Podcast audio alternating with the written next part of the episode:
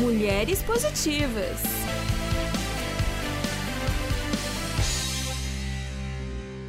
Olá, mulheres positivas! Hoje um programa mais que especial aqui no pavilhão do G10, no Paraisópolis. E nós vamos conhecer quem são as mulheres positivas que transformam vidas aqui todos os dias.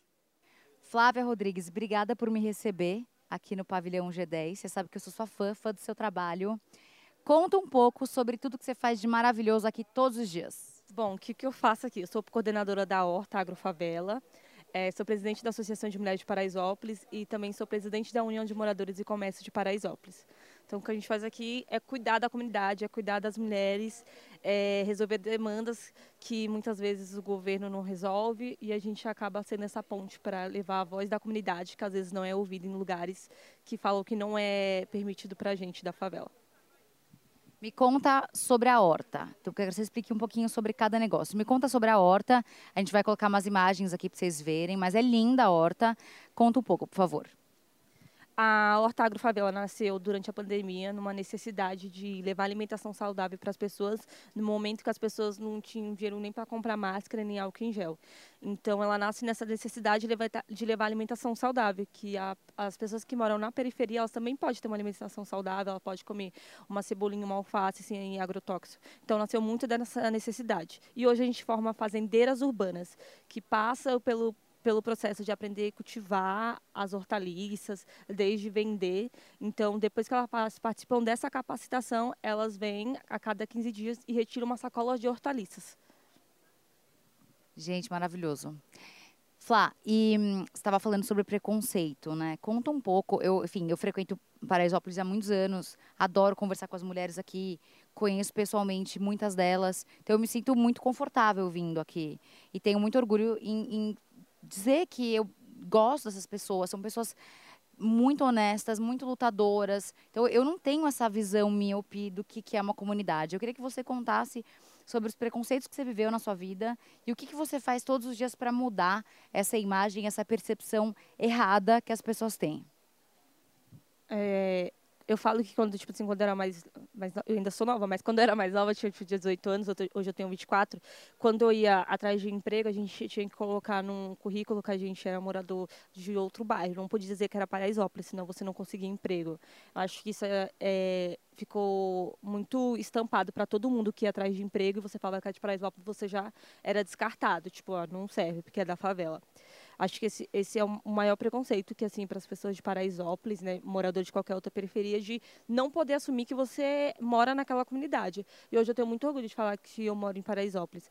E o que eu faço para combater todo dia é essa questão desse preconceito é quando eu estou em espaços como esse, que me dá a oportunidade, de, me dá a voz, é falar assim, eu sou moradora de, de Paraisópolis, mostrar os projetos de Paraisópolis, que as comunidades, elas não é carente, ela é potente. O que, que elas precisam é de oportunidade e que as pessoas olhem para a favela como, como uma opção de poder de ganhar dinheiro, como uma opção de investimento, que a gente possa ter mais pessoas da periferia nas escolas públicas, possa ter mais pessoas viajando o mundo, estando em Harvard, qualquer outra universidade. Flá, eu lembro a primeira vez que eu vim aqui conversar com as meninas do grupo que você lidera. E eu lembro que eu trouxe o livro Mulheres Positivas, eu e a Fernanda Messi, a gente deu de presente os livros. E elas falaram, não, porque a gente encontra direto a Luiz Helena Trajano. Então, é, é, é muito rico ver que existe uma troca muito genuína e muito forte entre essas líderes que estão aí dominando o mundo mas elas têm um, um, relacionamento direto com as mulheres do Paraisópolis. Conta um pouco sobre esse grupo, como que ele funciona e qual que é o seu sonho para esse grupo. É, bom, a Associação de Mulheres, ela, ela nasceu lá em 2006, numa luta de outras mulheres, como Juliana, Elisandra, Regiane, que, que naquela época viam a necessidade de que precisava ter um espaço que as mulheres pudessem ter voz, que elas não tivessem medo de falar, que elas pudessem ser, ser quem elas querem. Então, nasceu a Associação de Mulheres. E aí, esse grupo hoje fortalece muito o empreendedorismo feminino, a causa feminina dos direitos iguais, da igualdade de gênero, que a gente fala que a gente não quer ser contra os homens, a gente é a favor dos homens. O que, que a gente quer é que os homens nos apoiem. Né? Que a gente tem o mesmo, que se eu faço a mesma função, eu tenho que ganhar o mesmo, o mesmo valor que o homem ganha, que dividir as, as funções domésticas. É, ela nasceu muito desse espaço de, da mulher ser ouvida, de ser acolhida, de poder ensinar as mulheres, ó, oh, esse daqui é um direito seu, esse daqui, ser, esse daqui não é um direito seu, é um direito do homem. E nasceu desse espaço. E meu sonho hoje para para a Associação de Mulheres como presidente é levar mais ainda, dar voz ainda mais para as mulheres da periferia, que elas possam empreender, que elas possam realizar seus sonhos. E o que, o, que eu puder fazer, eu vou estar aqui, que é poder dar voz para elas. E onde elas quiserem chegar, elas podem contar comigo. Por que, que a sua mãe não queria que você trabalhasse? É, porque eu tinha que cuidar das crianças. Porque a minha mãe é alcoólatra, então assim, ela, tipo, ela queria sair, beber, e eu tinha que cuidar das crianças. Ela não me deixava estudar. É, e aí ela, ela falava que eu tinha que trabalhar, que, é, estu, que estudo não enchia a barriga de ninguém. Essa era a frase dela. Eu falei trabalhar, mas eu quis dizer estudar, e você entendeu exatamente o que eu quis dizer. Mas que absurdo. E, meu Deus, mas daí ela bebia todos os dias? Todos os dias. E os outros filhos, os outros 10, 12 filhos? 13, 14, 13? É, um mora com a minha avó, um já é casado, um mora com meu pai, uma outra irmã mora comigo. Alguns eu não conheço e dois já são adotados e tem um que mora num abrigo. Estão espalhados, mas eu tenho contato com esses. E hoje, quando ela, ela sabe onde você chegou ou não? Sabe, mas ela sabe, só que ela não tem dimensão, porque a mamãe ela é alcoólatra, ela não tem dimensão das coisas assim. Ela não consegue, acho que ela não consegue olhar e entender assim, nossa, minha filha chegou nesse, nesse lugar, conquistou tudo. Porque acho que ela já está numa fase assim que ela já não tem, ela não tem mais consciência de algumas coisas. Mas seus irmãos têm ideia do que é o MIT ou também não? Tem, principalmente o meu irmão, o Rodrigo, ele tem o sonho dele é estudar no MIT, ele, ele estuda na USP hoje, e o sonho dele é estudar lá no MIT. Flá, você é muito maravilhosa, parabéns pelo seu trabalho. Obrigada por nos, nos receber aqui agradeço. Obrigada a vocês. Bom, eu estou aqui com duas mulheres mais que talentosas, empreendedoras. A Eli eu já conhecia de outros carnavais e a Juliana. Meninas, contem um pouco do que é o Mãos de Maria e qual a importância desse projeto aqui no Paraisópolis. O Mãos de Maria ele é um negócio de impacto social. Né? Ele é gerido por mim e pela Juliana. Nós somos sócias e fundadoras do Mãos de Maria. A gente trabalha a capacitação profissional de mulheres na gastronomia, que é um dos nossos braços sociais. A gente também tem a operação de combate à fome, que é a distribuição de marmitas solidárias. E nós temos o nosso restaurante, que fica na laje da União dos Moradores, aqui no centro de Paraisópolis. Temos a nossa cozinha de impacto aqui dentro do pavilhão social do G10 Favelas. E hoje nós também estamos na comunidade de Heliópolis, no mesmo formato que aqui em Paraisópolis. E também estamos no estado de Minas Gerais, lá na comunidade de Teresópolis. E em brevemente estaremos também na Casa Amarela, lá em Pernambuco. Então, nós trabalhamos com alimentação, temos serviço de buffet, fazemos a melhor feijoada de São Paulo e a gente usa comida para transformar. Só falta a Casa Branca agora em Washington, depois da Casa Amarela. Com certeza. Conta um pouco, Ju. Ah, eu acho que o Mão de Maria ele vem, é, nunca foi só comida né? Ele vem mesmo com, como uma ferramenta de transformação, como uma ferramenta de libertação, para que a gente possa dar voz e espaço para essas mulheres, para dizer que não é o seu CEP que determina quem você vai ser, e sim as suas oportunidades. E o que a gente está fazendo aqui é dar oportunidade para as mulheres transformarem não só a sua vida, mas a vida da sua família e gerar impacto na comunidade também, para dizer que lugar de mulher é onde ela quiser. E as nossas Marias podem estar onde elas quiserem. E a gente começou em Paraisópolis, a gente quer levar agora para o Brasil e para o mundo, porque tem muita mulher por aí que precisa ser empoderada e é uma levando a outra, uma levanta a outra. E é isso que a gente sempre fez aqui na comunidade, sempre que gente, o que a gente buscou fazer. Aprendizados que você possa dividir aí com quem está te ouvindo, te assistindo, que também é empreendedora, que também está ralando, está sofrendo então, algum ensinamento, alguma dica para que elas possam não errar eventualmente onde você errou? Primeiramente, é, não ter medo de tentar. Né? Eu acho que esse é o primeiro passo. A gente tem que ser persistente. É, a constância, ela nos leva né, no caminho certo, a alcançar o nosso resultado e a gente acreditar nos nossos sonhos, né? É, empreender, ser mulher, empreender dentro da favela não é algo muito fácil, né? O mundo do empreendedorismo não é um, não, não é um mar de rosas, mas é muito gratificante a gente poder ter a nossa própria renda.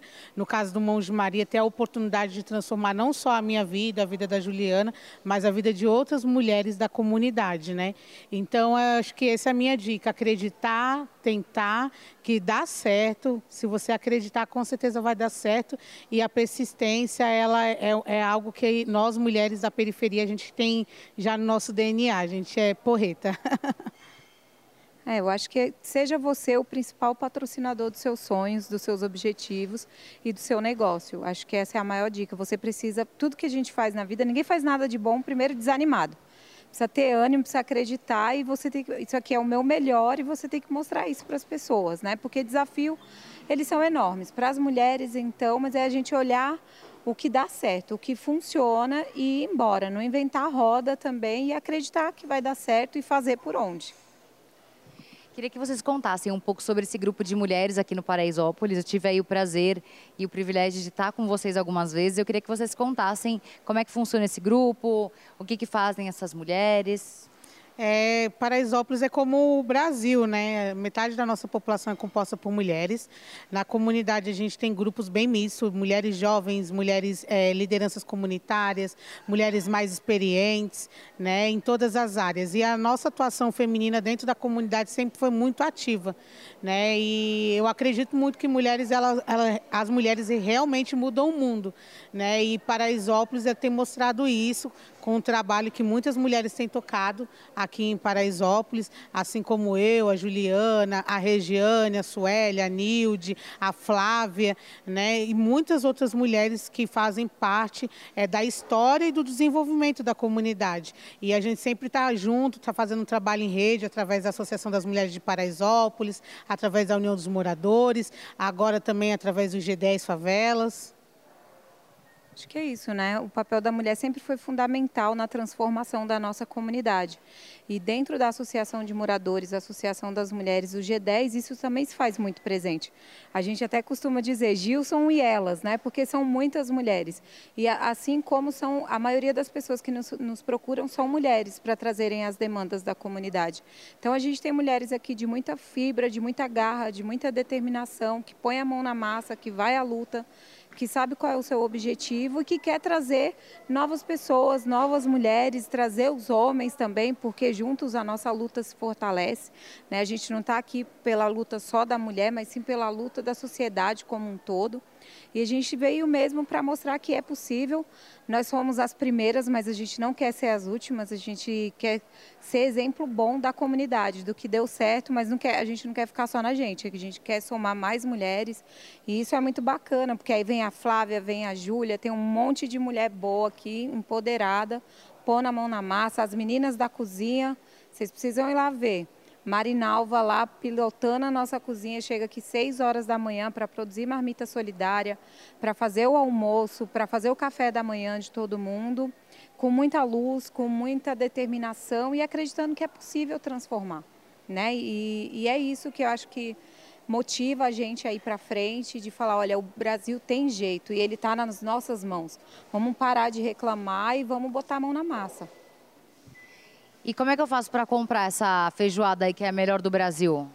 Olha, é só entrar em contato. A gente também tem o nosso site.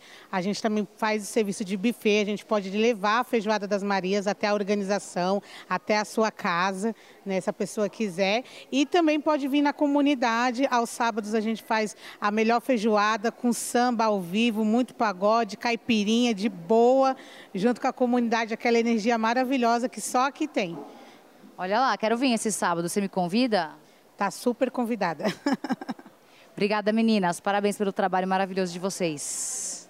E aí, Ale, conta pra gente o que, que tem aí no radar dessa semana. Oi, Fabi. Hoje no Radar tá aqui para falar sobre representatividade feminina nas comunidades. Então, vamos lá. Música então não começar esse quadro com os grandes nomes de algumas artistas brasileiras que vieram das comunidades? E já em primeiro lugar, Elza Soares. Esse grande ícone da música brasileira morava durante a sua infância na Vila Vintém, no bairro de Padre Miguel, e cultivando um grande sonho, se tornou o fenômeno que hoje nós conhecemos. A segunda cantora é ninguém menos que Pablo Vittar que ainda adolescente se apresentava nas ruas da periferia de Caxias, lá no interior do Maranhão. E hoje conquistou seu espaço mundial e é considerada uma das maiores divas pop brasileiras. Em terceiro lugar, dessa nossa lista a carioca Ludmilla, que cresceu aos cuidados da sua mãe em Duque de Caxias e hoje mostra um grande talento e muita representatividade por onde ela passa. E saindo um pouco da música e indo para as telas, a atriz Roberta Rodrigues é uma grande representante das meninas e mulheres que moram no Vidigal e sonham em ser atrizes. E para fechar essa nossa lista aqui com uma grande escritora, a Carolina de Jesus, que morava em uma comunidade às margens do rio Tietê e graças ao seu lindo hábito de escrever num caderno, ela pôde se tornar uma escritora e ver os seus livros publicados em mais de 40 países, minha gente. E a nossa dica de hoje também traz representatividade, é claro. Então, nós estamos falando do documentário Nós Carolinas Vozes das Mulheres da Periferia. Cruzando a vida de quatro mulheres que moram na periferia de São Paulo, o curta traz em suas vozes os seus cotidianos particulares, mostrando a vivência de cada uma pelo recorte de classe, raça e de gênero. Vale muito a pena conferir. E você, sabe quem que foi a Dandara dos Palmares? Bom, a Dandara foi uma guerreira e nunca carregou o estereótipo de mulher frágil. Considerada uma líder feminina do Quilombo dos Palmares, ela lutava capoeira, trabalhava na lavoura e impunha armas durante as lutas no Quilombo grande símbolo de resistência e coragem feminina, a Dandara se jogou de um abismo durante uma fuga contra o exército português em 1964, preferindo a morte do que voltar à escravidão. Bom, e hoje a Fabi está lá no G10 Favelas conversando com a Flávia sobre o trabalho que eles fazem por lá com as mulheres. Fabi, então é com você e na semana que vem eu volto com muito mais assuntos que estão no radar.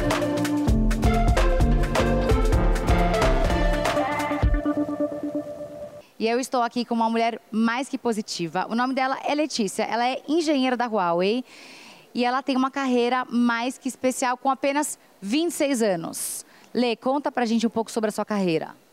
Obrigada, Fabi. Bom, pessoal, é, como a Fabi falou, eu sou engenheira na Huawei. Eu entrei lá em 2018 como estagiária. É, e nesse período que eu fiquei lá como dois anos de estagiária, eu fiz um intercâmbio para a China. É, eu fiquei lá um mês estudando sobre as novas tecnologias, fiz uma imersão na cultura chinesa. Foi super especial, eu adorei, conheci gente super bacana. É, voltei para o Brasil e fui efetivada. E aí, como efetivo, eu consegui também. Eu, eu fiz uma viagem para o México para um programa que teve sobre tecnologia, é, a era digital na América Latina com vários representantes dos países aqui da América Latina também foi super legal, cheio de informação. E hoje eu estou aqui na comunidade de Paraisópolis tentando espalhar um pouquinho desse conhecimento que eu tive, trazer informação para as mulheres que eu conversei, talvez despertar nelas algum interesse pela área, porque assim, é, é uma área escassa de mulheres, né? A área tecnológica é, normalmente é composta por homens, então a, a minha intenção aqui foi trazer essa informação para as mulheres, mostrar que é possível e incentivá-las a ir atrás de alguma coisa nesse mercado. É uma coisa super especial, eu adorei estar aqui hoje, inclusive quero voltar mais vezes. Que dica que você daria para quem está te ouvindo, te assistindo, quer se tornar uma engenheira, ama tecnologia, quer trabalhar em uma empresa como a Huawei, mas acha que é um mercado muito distante, tem medo?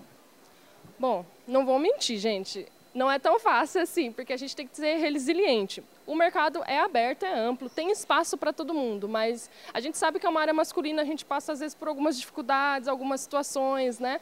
É, mas assim, pelo menos eu fui bem acolhida por todas as pessoas. É possível sim, a gente tem que ter resiliência, ir atrás, é, se dedicar. Minha dica seria essa.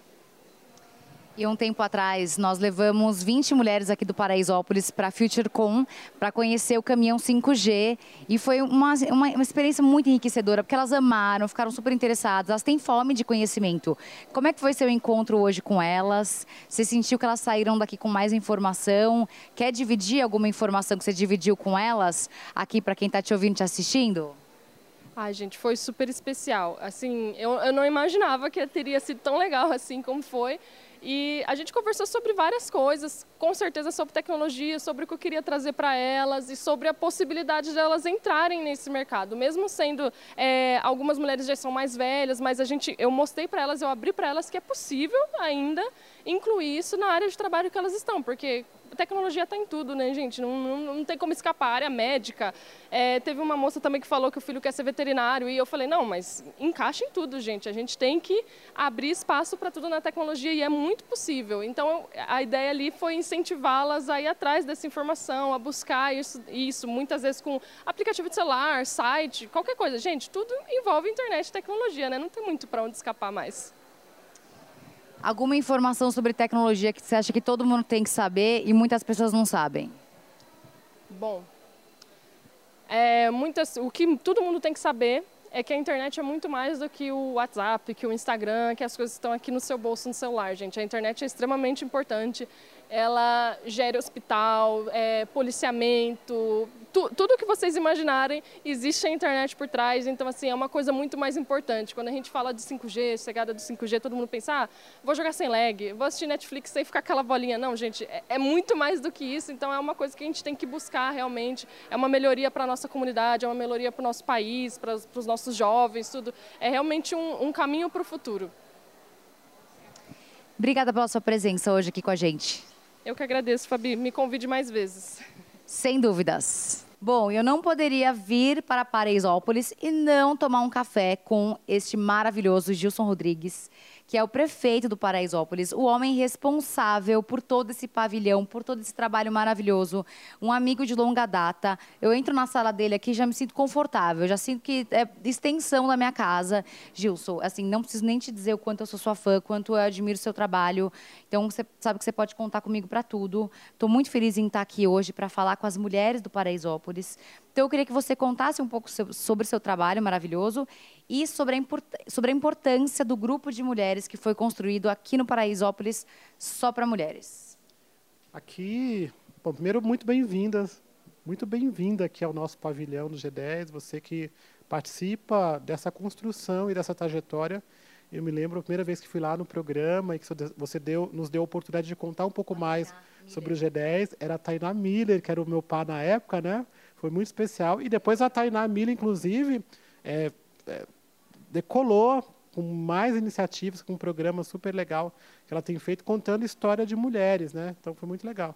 E aqui no G10, nós somos um bloco de líderes, empreendedores sociais das 10 maiores favelas do Brasil que decidiu criar um novo olhar sobre a favela. Em vez de uma favela marginal, violenta, pobrinha, uma favela, uma favela uh, economicamente ativa, que sabe o que quer, que busca investimentos e que precisa de oportunidades para transformar a sua vida o papel da mulher tem sido fundamental, porque quando você olha para as favelas, você olha para as lutas das favelas e as dificuldades, os desafios, você vai ver mulheres.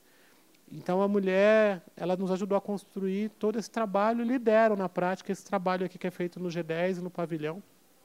Quando nós começamos o processo de Covid-19, 85% dos nossos presidentes de rua, que são moradores voluntários que cuidam cada um de 50 famílias, eles eram mulheres. Quando você olha para a fila é, das marmitas, você vê mulheres com crianças, quando você vê as pessoas que estão empreendendo, são mulheres, as mulheres têm tocado o nosso dia a dia e transformado a nossa vida. Eu fui criado por um bando de mulheres, na minha família, a minha mãe faleceu cedo e eu tinha 14 tios praticamente, tias, mulheres cuidando da gente da maneira que foi possível. Então minha referência sempre foi isso e eu acho que eu estou mais positivo assim, porque eu olho para essa luta, para esta ação, para a força da mulher e me inspiro para poder trabalhar e fazer mais. Eu acredito que no contexto da favela, quando a gente olha para o cenário de possibilidades, desafios, é a mulherada que está na frente. E a gente sempre fala assim que a melhor forma de ajudar as mulheres a empreender, a não sofrer violência doméstica, a transformar a sua vida é dinheiro no bolso. Então nós temos que ajudar essas mulheres a empreender, transformar a sua vida e ser agentes da sua própria transformação. Um recado que você quer deixar para quem está te ouvindo, te assistindo, que sabe da sua luta, que sabe o quanto você batalhou para estar tá aqui e o quanto você apoia as mulheres? Eu acho que o nosso principal recado aqui é acredite no poder das pessoas, que não elejam heróis fora de si e de que é necessário criar um novo olhar sobre a favela, porque essa favela marginal, violenta, é, perigosa, ela olhada dessa forma, ela fica cada vez mais violenta e perigosa. Precisamos criar um novo olhar, não pelo aquilo que falta, mas pelo aquilo que nós temos. E temos muita coisa boa. E a partir desta coisa, dessas ações e iniciativas boas, podemos transformar a nossa realidade. A única forma de combater qualquer tipo de violência é trazendo convivência. Então, você está aqui, poder trazer essa, essa, essa informação e aproximar outras pessoas é fundamental. Então, coragem. Venha nos visitar, venha conhecer o trabalho, seja voluntário, participe, se envolva, que com certeza nós estamos aqui na prática construindo um novo Brasil com a força da mulher. Arrasador. Obrigada, Gilson, por tudo, viu? Parabéns. Obrigado e bem-vindos. Podem vir conhecer o pavilhão de Gerais Favelas, que para a gente é um orgulho poder recebê-los aqui. E é isso aí, pessoal. E a entrevista completa está disponível no aplicativo Panflix para você ver e rever a hora que você quiser. Se você ainda não baixou, corre já para sua loja de aplicativos e faça o download. E até semana que vem com mais uma Mulher Positiva. Mulheres Positivas.